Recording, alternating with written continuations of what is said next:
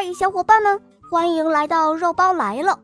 今天我带来的故事叫做《小精灵波西卡》。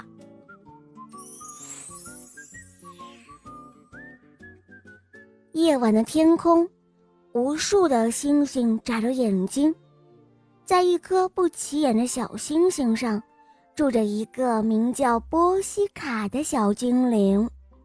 波西卡很喜欢自己的星星家，白天可以在云朵的怀抱中做着美梦，到了夜晚，可以在月亮的陪伴下散步。当他渴了，就喝一杯雨水做的清清茶；饿了，就尝一块彩虹做的甜甜糕。这样的日子很美的。可是有的时候，波西卡。很想知道外面的世界是怎样的，而离开星星家的唯一办法，就是借助流星的力量。这个晚上，他的机会来了。这一天，波西卡正在散步，忽然间，他面前飞过一颗流星，他来不及多想，一伸手就抓住了流星的尾巴，眨眼的功夫。他被流星带着离开了自己的星星家，耳边是呼呼的风声。过了不久，波西卡降落到了另外的一颗星星上，流星的光芒照亮了周围的一切。哇，多神奇的地方啊！小精灵波西卡激动地叫了起来。他跑到了一棵大树的下面，咚咚咚的。蹦来跳去，哇，这个好高好大哦！他又走到草地上，踏踏的跺着脚，哇，这个好柔软哦！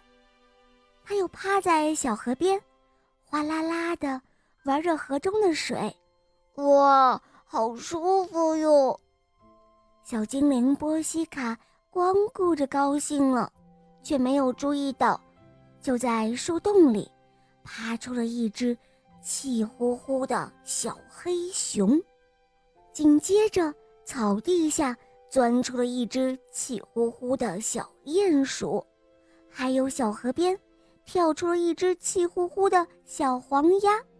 他们齐声地问道：“是谁啊？打扰了我的美梦。”“哦，真对不起哦，我我叫波西卡。”是从星星上来的小精灵，波西卡说着，指了指草地上的流星。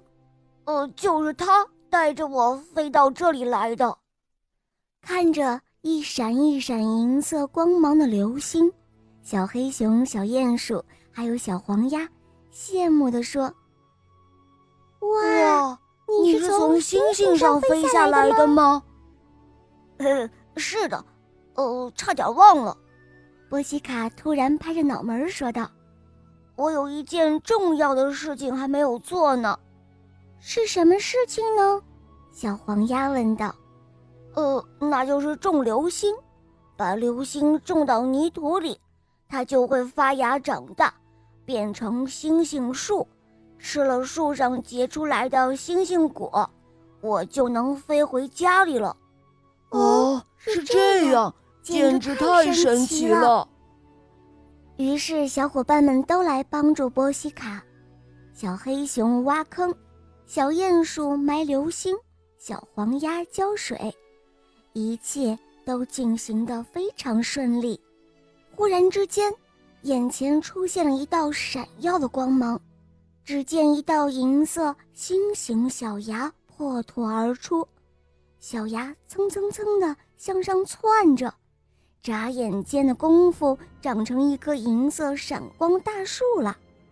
大家来不及赞叹，更加神奇的事情又发生了：树枝上结出了一颗颗星星形状的果子，就那样亮亮的、闪闪的，漂亮极了。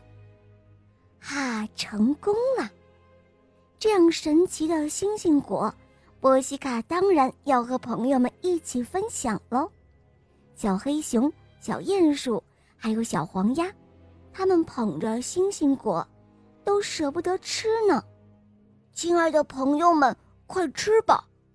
波西卡挤挤眼睛说道：“吃了星星果，就可以带你们去天上玩，去我的星星家。”太好了，太棒了！大家吃了脆脆甜甜的星星果，马上感觉自己的身体轻盈了起来。哦，快，大家手拉着手！波西卡拉着小黑熊，小黑熊牵着小鼹鼠，小鼹鼠又拽着小黄鸭。就这样，哇！天哪，我真的飞起来了！哦。我也飞起来了，大家一起往空中飞去，越飞越高。他们飞到月亮上做着游戏，飞进云朵里看风景，还飞去波西卡的星星家做客。这个夜晚，他们玩的好开心啊！从这天以后，小精灵波西卡经常会飞离他的星星家去看他的朋友们。也有更多的新朋友飞到了他的星星家来做客。嗯，至于原因嘛，我想你一定能够猜到的哟。